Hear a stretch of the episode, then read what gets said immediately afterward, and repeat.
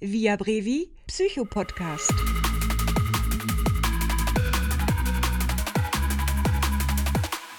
Hallo, hier ist euer Psychopodcast. Heute mit Alex und Chrissy. Hallo Chrissy. Hi. Am Anfang äh, wieder die Triggerwarnung. Wir machen heute im Podcast Depression, zweiter Teil.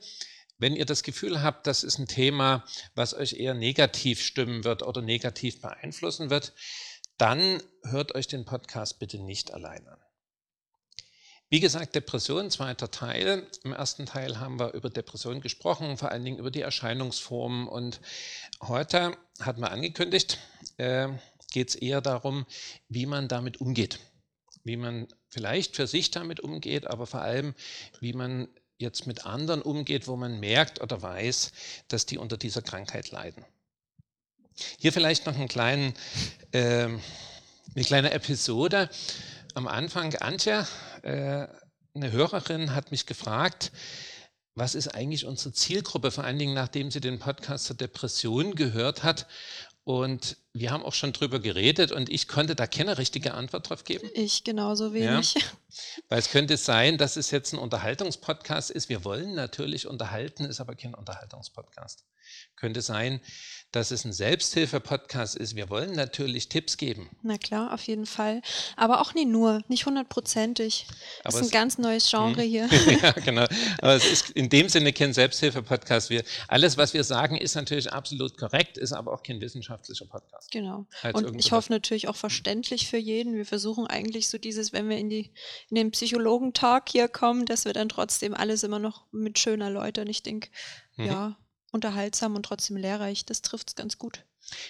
Das ist eine sehr schöne Überschrift. Unterhaltsam, trotzdem lehrreich. Okay, lass uns schauen. Ähm, der Depression zweiter Teil vor allen Dingen den Umgang. Richtig.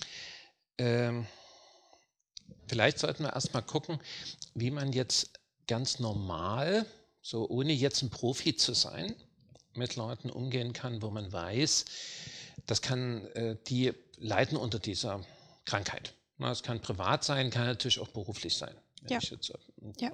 Jobcenter arbeite, da äh, ist das für mich vielleicht auch ein ganz prominentes Thema. Absolut, ja. Ich denke, ähm, ganz grob ist es natürlich immer schön, wenn sich jemand äh, dir gegenüber öffnet. Mhm. Wäre jetzt mein erster Punkt so. Ähm, dann würde ich natürlich gleich wieder sagen und anfangen, hm, aber nicht zu sehr in dieses Loben reinfallen, wenn sich jetzt jemand öffnet, zu sagen, oh, das ist aber schön, dass du dich jetzt geöffnet hast und oh, und ähm, auch als äh, normale Person und jetzt nicht Psychologin, Psychologe, ähm, äh, braucht man nicht bemuttern, bin ich der Meinung. Das wäre so die erste goldene Regel, meiner Meinung nach sogar ähm, im Umgang mit Erkrankten, dass man eben keine Mutterrolle einnimmt, egal mhm. was die Person hat. Es ist jetzt bei Depressionen, was unser Thema ist, aber zum Beispiel auch. Es könnte auch jede andere Krankheit ja. sein. Na? Ne? Das, was du sagst, genau, dass man auch emotional nicht in Extreme verfällt. Ja. Na, das eine Extrem könnte sein, dass ich dramatisiere. Und das andere Extrem könnte sein, dass ich quasi, du hast Mutterrolle gesagt, dass ich mhm. quasi wie eine Glucke mich draufsetze und sage, ach, ach ja, na, also dass ich das auch in diese positive, ja eigentlich positive Richtung dramatisiere. Beides ist nicht gut. Das ist für mich auch ein Unterschied. Ähm, vielleicht bemuttern, anderes Wort Mitleid. Klingt ja erstmal so, denke ich, als außenstehende Person, ach Mitleid, das ist ja eigentlich ne, nicht schlecht mhm. unbedingt. Mhm. Ich finde es schon negativ konnotiert, muss ich ehrlich sagen, weil für mich ist äh, Mitleid und Empathie ein Unterschied. Und ich denke, Empathie ist immer gut. Mhm. Egal ob jetzt mit Depressiv oder im mhm. alltäglichen Umgang mit Menschen. Ja. Aber Mitleid ähm, ja. finde ich persönlich nie. Nicht, genau. nicht gut, nicht hilfreich. Genau. Diese mittlere Position wird auch immer eine Position sein, wo ich das einfach akzeptiere und sage, wenn es jemand sehr schlecht geht, wenn jemand sehr äh, keine Energie mehr hat und sehr viel klagt, wo ich sage, okay, ist so. Ja. Na, genau so ist das jetzt. Und hm. heißt natürlich dann auch immer, dass ich innerlich keinen Druck entwickle, das ändern zu wollen. Richtig, daran habe ich auch gerade gedacht. Na, ja. Das ist das Gute an Akzeptanz. Ja. Und dann diese Empathie, das Verständnis heißt natürlich immer, ich versuche mich mal reinzudenken, genau, reinzufühlen. Einfühlen, hm. richtig. Aber ich werde nicht so weit gehen, dass es mein Problem ist. Das ist auch ganz mhm. wichtig. Mhm. Das kann man gar nicht leisten. Ja. Ähm, ist ja auch nicht die Realität. Ich hatte gerade im Kopf so ein Bild gezeichnet, so helfen zu helfen, eine reichende Hand anbieten, aber gehen muss die Person schon selbst. Mhm. Ich denke, das trifft es ganz gut, was ich jetzt ähm, als ersten Tipp geben würde. Ja, genau.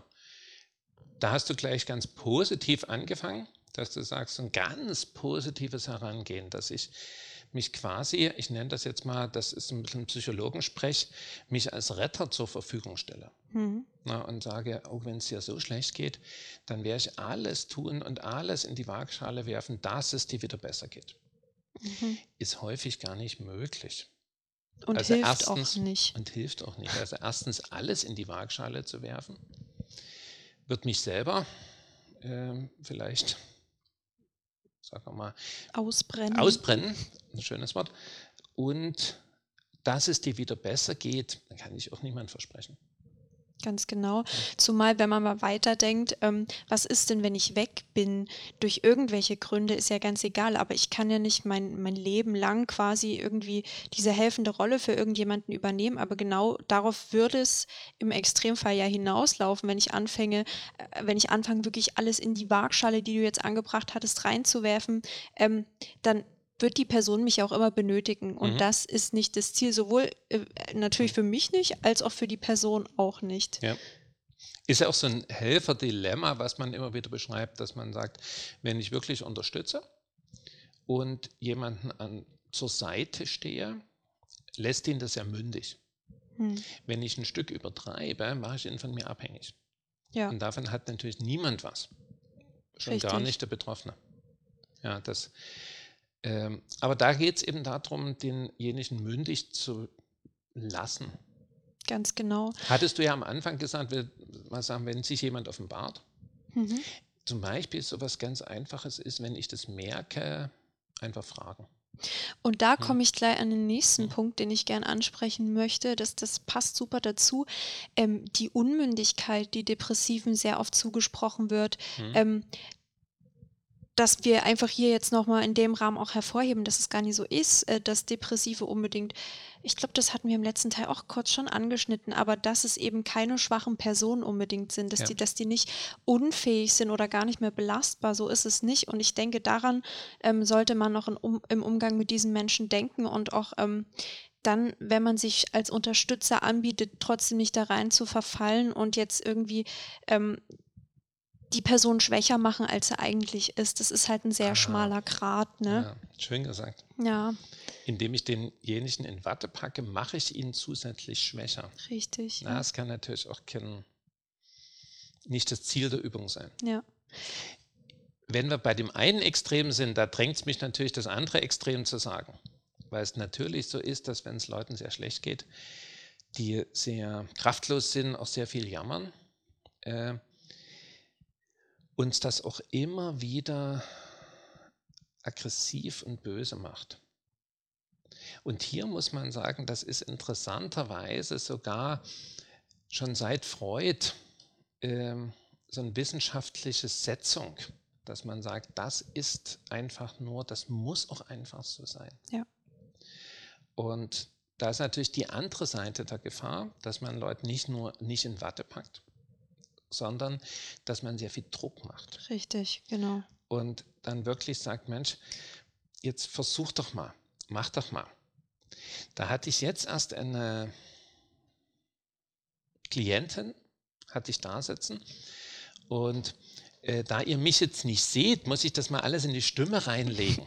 Ja, aber ich kann es auch beschreiben. Ja, die hat einfach über eine Schwierigkeit in der Familie erzählt und hat dann immer so wieder die Hände übereinander, so ineinander geschlagen und gesagt, naja, dann ist es aber doch wichtig. Und dann habe ich dem gesagt und dann das nächste war, Mensch, dann hat er doch das und da kann er doch mal. So, reicht. Und ich habe so ein bisschen lächelnd da gesessen und dachte mir, oder habt ihr, das, ihr das dann auch gesagt? Dann gesagt, wenn ich mich jetzt Ihnen gegenübersetze und nur diese Gesten mache, immer wieder dieses, dann muss doch, dann kann doch, dann wird doch und, Richtig. und das ja. ist das ist die große Gefahr. Weil, es ist ja ganz simpel, was man den Menschen, den Depressiven nicht ansieht, vielleicht nur eher fühlt, ist dieser wahnsinnige innere Druck, hm. der entsteht. Man sieht diese Lethargie, aber nicht den Druck. Hatten wir das letzte Mal gesagt, dass auch dieser Druck eines der zentralen Probleme ist. Und dass genau dieser Druck diese Lähmung hervorruft. Kann man sich auch vorstellen. Genau, und dann ja. sind wir wieder in unserem schönen Teufelskreis drin, den wir genau. schon so oft auch ähm, mhm. in diesem Zusammen äh, Zusammenhang benannt hatten. Ähm, es ist wirklich so. Ähm, und Druck von außen ähm, verstärkt den inneren Druck, dann kommst du noch mehr vielleicht auch in die Symptomatik rein und es äußert sich deine Krankheit noch mehr. Ähm, hm? Ja, so kompliziert wie die Ursachen, über die wir das letzte Mal gesprochen haben, sind sicher auch, ähm, ist sicher auch der Umgang an sich, nachdem sich halt jemand offenbart hat. Ja.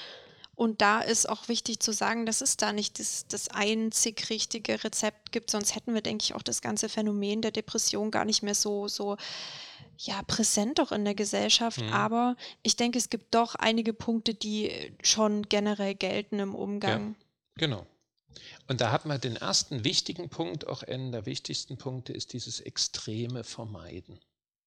Genau, und dann hattest du gesagt, natürlich, wenn man jetzt diese mittlere emotionale Schiene sucht der Unterstützung, Rezepte gibt es das nicht, da kann man vielleicht nur Beispiele erzählen. Na, erzähl mal ein schönes Beispiel, hat mir eine Frau erzählt, die also immer wieder so depressive Episoden hat, die über drei bis vier Wochen gehen und wo sie also wirklich sehr, also extrem energielos ist. Und da sagt sie, mein Mann, der musste sich auch erstmal dran gewöhnen, ich auch, man muss das auch erstmal akzeptieren, ne, ja, dass das wichtig. auch immer wieder kommt. Mhm. Und da sagt er, macht das inzwischen so, dass er mich also nicht im Bett liegen lässt, sondern wenn er jetzt zum Beispiel im Garten arbeitet, auf die Terrasse setzt, mich in die Decke einwickelt und dann sitze ich da. Na, und das wäre sozusagen so etwas, dass man also nicht irgendwie ein Extrem hat, nicht von dem, von dem Depressiven oder der Depressiven erwartet, mach doch mal mit, ja. aber eben auch nicht sagt, du kannst im Bett liegen bleiben, sondern sagt nur, was geht, machen wir einfach. Ja. Und dann sagt sie, das Schöne ist, der ist da völlig anspruchsfrei, aber kümmert sich um mich. Also der kommt immer mal vorbei und dann zuppelt er an der Decke, fragt, ob ich einen Tee will.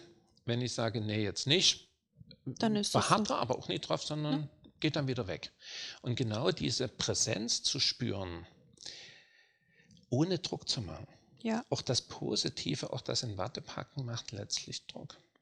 Genau, und das ähm, ist auch ein Punkt, an den ich direkt als erstes gedacht hatte, dass man eben Hilfe auch so äußern kann, indem man eben sagt, ich bin da, ähm, wollen wir zusammen Termine machen, ich kann dich begleiten, aber sich eben nicht aufzwängt mhm. und immer noch ähm, auch drüber nachdenkt, das hatte ich auch schon kurz angeschnitten, aber dass die Person immer noch äußern kann, auch trotz ihrer Krankheit, was sie irgendwie braucht. Klar ist das verzerrt irgendwie ähm, und oft, oft auch schwarz eingefärbt, grau eingefärbt, eben typisch depressiv, sagen mhm. wir es mal so, aber die Person kann trotzdem noch irgendwie äußern, was sie braucht, was sie will und die hat auch trotzdem noch eigene Ansprüche. Ja. Und eigene Bedürfnisse. Genau. Und wenn es eben so ist, dass eben gerade keine Hilfe benötigt wird, ähm, klar kann man dann nochmal so gucken, hm, ist das jetzt wirklich so? Sagt ihr das, um mich loszuwerden? Aber ich denke, wenn man sich reinfühlt, dann kann man das als ähm, normale Person, als Nicht-Psychologin, kann man das trotzdem super machen. Mhm. Ne? Ein wichtiger Punkt ist auch diese Beachtung der eigenen Grenzen. Richtig. Und das spricht es auch ruhig aus. Also wenn du sagst, du, ich weiß es nicht, nicht so richtig, was ich damit zum Beispiel, na, man weiß das nicht so richtig, dann sag das ruhig. Dann sage ich, du, wenn ich dich frage, ich weiß jetzt nicht so, ich komme jetzt nicht so richtig dahinter, was du willst. Ja. Na, das, puh, äh, wird, dich, wird dir aber gern helfen. Richtig, ja. Und das das, diese Ich-Botschaften, dieses sich selber offenbaren, macht eben interessanterweise keinen Druck auf den anderen. Nur wenn ich sagen würde, na, soll ich jetzt dich zum Arzt begleiten oder nicht. Jetzt musst du, musst das jetzt mal, mal, sagen. Du musst jetzt mal ja. sagen.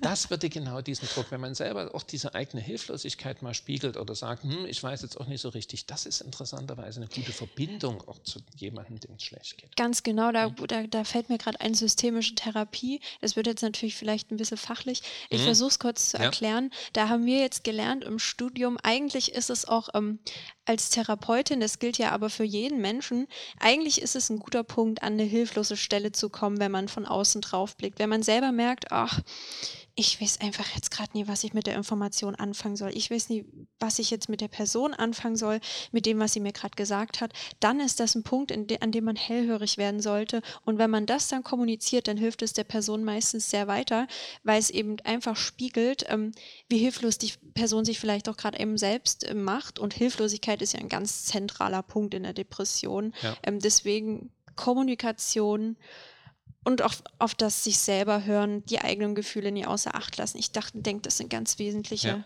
Punkte. Mhm. Und man fühlt ja sich selber auch in so einer klassischen Lose-Lose-Situation, ja. in der Depression, so in allen Facetten.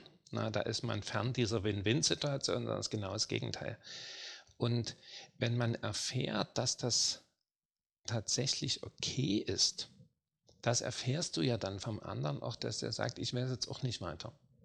Ja, und das ist nichts, was du ungern hörst, sondern wo du eher erfährst, okay, das ist okay.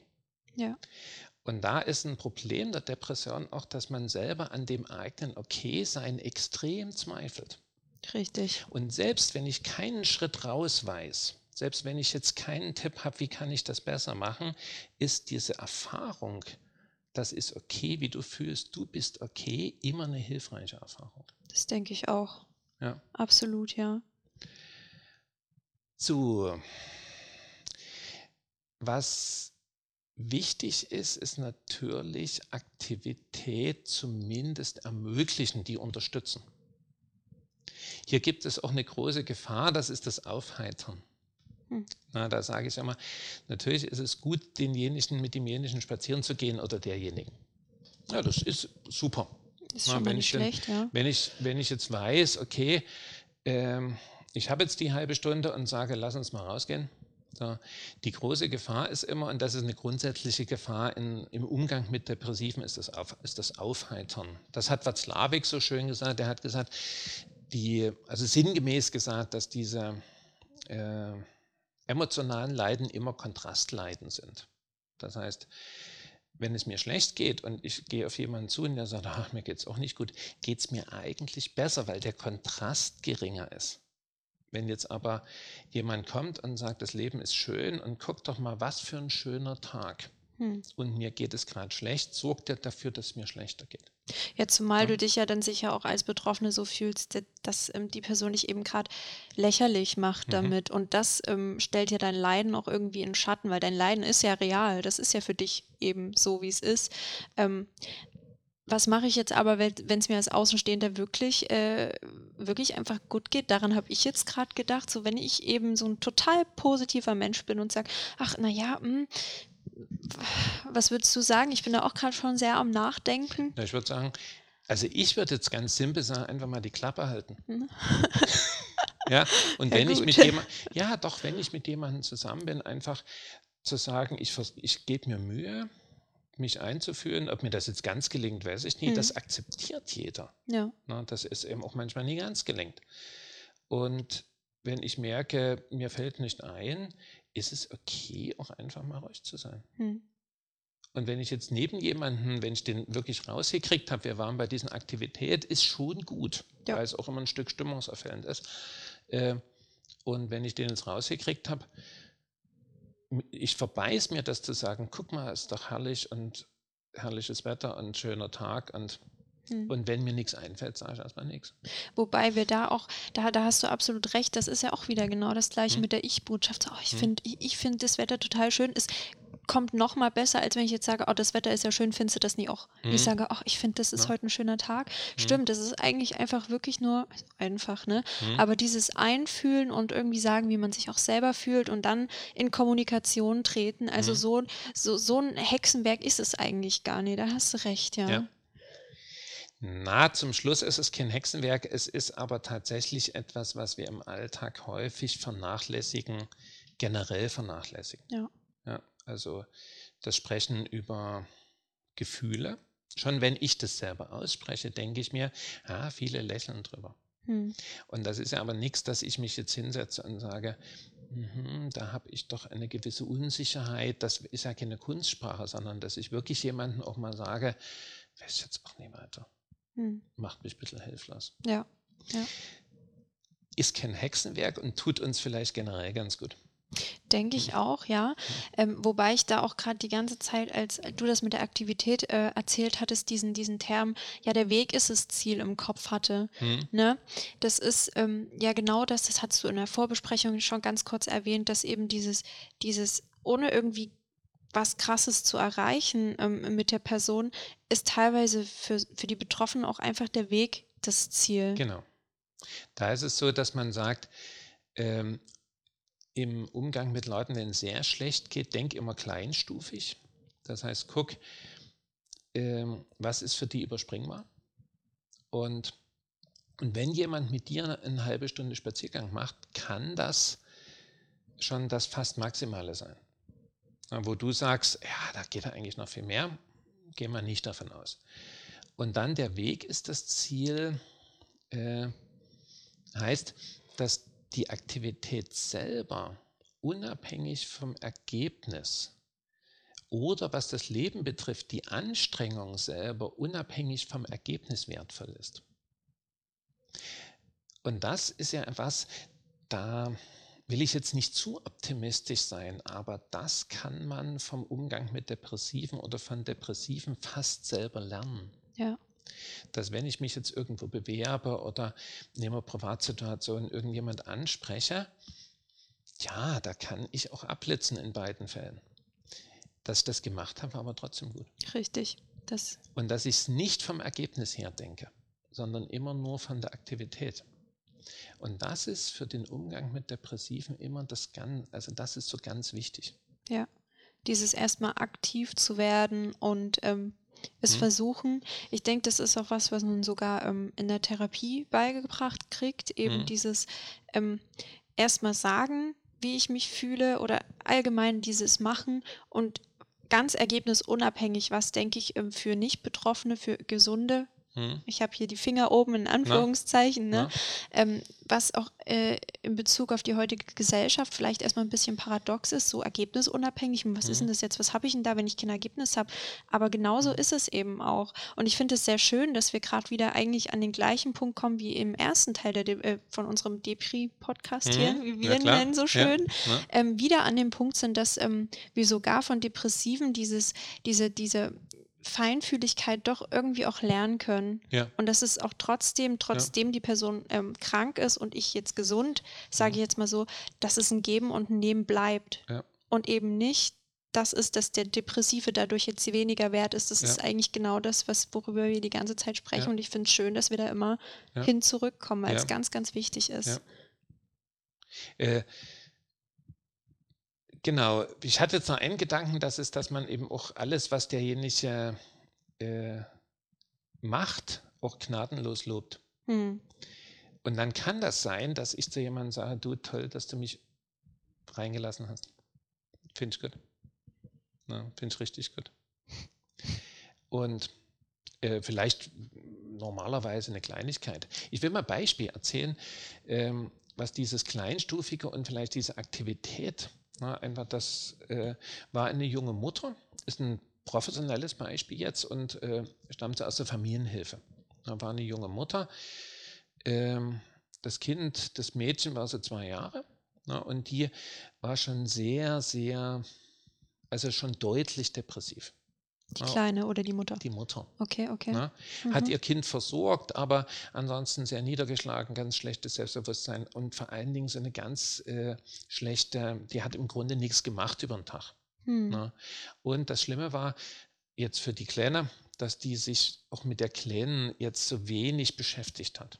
Na, ne? also die Kleine ging in die Kita, das ist schon mal gut, aber ansonsten hat sie viel mit ihr auf dem, auf dem Sofa gesessen und Fernsehen geguckt. Hm. So, die Familienhilfe hat versucht zu gucken, können die jetzt miteinander spielen und weil man auch das Gefühl hatte, das ist auch ein bisschen so eine emotionale Fremdheit. Ja. Können die jetzt miteinander spielen und haben gesagt, naja, die ist gutwillig, die macht doch alles mit. Wenn, die, wenn ich der sage, jetzt äh, komm, die Mama holt mal den Eimer, dann holt die Mama auch den Eimer, macht aber nichts selbstständig. Da war mhm. nichts zu erreichen.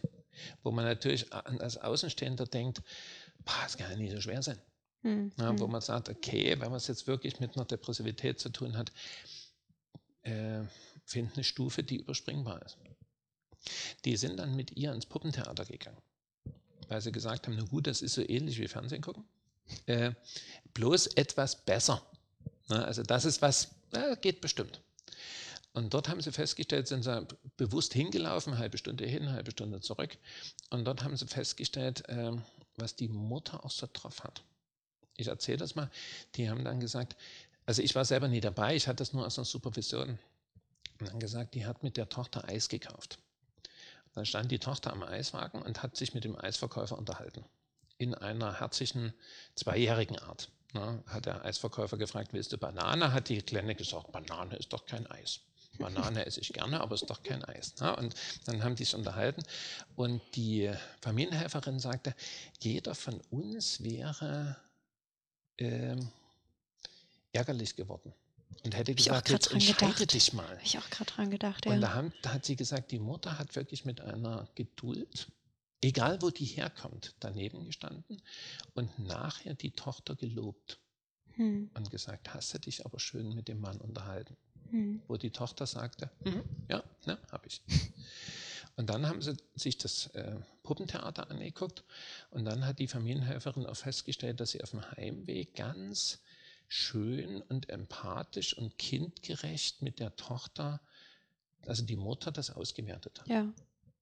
Und da haben die einfach eine Aktivität gefunden, die für die beide gut ist, für die Mutter machbar und wo man dann auch entdeckt, was die eigentlich Gutes kann. Professionelles Beispiel, aber mein Beispiel, das ist natürlich auch so ein Lehrbuchbeispiel, darum geht es im Umgang. Ähm, das habe ich mich gefragt, als du damit gerade angefangen hattest. Meinst du gerade das gnadenlose Loben, dass es die Betroffenen tun oder dass, dass man das als Außenstehender als Außenstehender. Ähm, immer? In jeder Situation? Nee, die Aktivität. Okay. Mhm. Und da ist es schon gut, da ja. ist es schon wichtig zu sagen, Mensch, schön, dass mhm. du mit rausgekommen bist. Toll. Gut, da wäre meine hm? Meinung jetzt als erstes hm? gewesen, alles gelobt zu kriegen. Weiß ich nie, wie ich das finden würde, so jede Kleinigkeit so, mh, hm, ja, das kann, das, kann, das kann sein, dass das auch ein bisschen zu sehr als Profi sehe, das stimmt. Es ist, es ist wieder der schmale Grat. Ne? Grad. Ne? Ja. Also du brauchst jetzt nie, nie jeden Millimeter, die, den die Person, ne, auf Deutsch hm. gesagt, den ja. die Person geht, loben, so, ach, wieder, wieder, wieder ein Zentimeter. So. Hm. Ich verstehe aber, worauf du hinaus willst. Ich glaube, da muss man auch ähm, den Mittelweg wiederfinden. Ah, das ist gut, dass du das sagst. Weil privat bestimmt ist als Profi erwarten es die Leute vielleicht auch von ich, dir. Ich habe ne? dann halt ein bisschen weiter gedacht, ne? Das ist doch eigentlich mhm. genau das Gleiche, wie wenn man ein Kind immer, immer lobt. Das soll mhm. man ja auch nie machen. Mhm. Ja, immer für jeden, für jede Kleinigkeit. Irgendwann kommt das mhm. Lob auch gar nicht mehr an. Aber ich denke, in passenden Situationen, eben bei diesem Beispiel, was du gerade angesprochen hattest, was mhm. ja wirklich bemerkenswert war, dieses mhm. mal wieder rausgegangen, so eine Aktivität gefunden, da kann man natürlich loben, ne? Das ist klar, ja. ohne Frage. Na? Jo, und Grundlage, das ist jetzt wieder ein Spruch des Profis, Grundlage für jede Veränderung ist so eine gute, funktionierende professionelle Beziehung. Jetzt kann man natürlich das professionell weglassen hm. und dann stimmt es auch. Also, dass man das Gefühl hat, miteinander, es funktioniert und wir können miteinander. Da ist man bei, sind wir bei dem, wo du angefangen hast, dass du gesagt hast, überlasse dich selber auch nicht im Umgang mit Depressiven, ja. weil dann geht es ja kaputt. Das also, ist, stört ja hm. auch die Beziehung irgendwie. Ja, genau, ne? Ja. Also wenn du zu viel reingibst, wirst du früher oder später auf den böse sein. Andererseits hat man natürlich als betroffene Person die Möglichkeit, sich professionelle Hilfe zu suchen und in eine Therapeuten, da, darauf wolltest du bestimmt gleich hinaus. Ne? Ähm, ist schön, dass du es ansprichst, weil das wäre mein nächster Punkt gewesen. Genau. genau. Ähm, ja. Und sich eben ja. in eine, eine Therapeuten-Klienten-Beziehung zu begeben, gibt es natürlich auch ganz viele, da kommt jetzt unsere, unsere Infoschiene rein, gibt es mhm. natürlich ganz viele verschiedene Dinge, ganz viele verschiedene Therapiearten, aber natürlich ist eine Therapeuten-Klienten-Beziehung eine andere als jetzt das mit den Freunden ist. Oder ich denke, ähm, ich weiß, Ratschläge sind auch Schläge, aber dass das Offenbaren das eine ist und dann kann man eben auch gucken, wie geht man weiter. Möchte man sich professionelle Hilfe suchen, würde ich auf jeden Fall immer zu raten, mhm. ne? ich jetzt persönlich. Ähm, aber du hast vorhin so ein schönes Beispiel ähm, angebracht von einer Person in deinem Bekanntenkreis, die das mal ganz schön auf den Punkt gebracht hat. Ja, da ist, ja ich erzähle mal genau.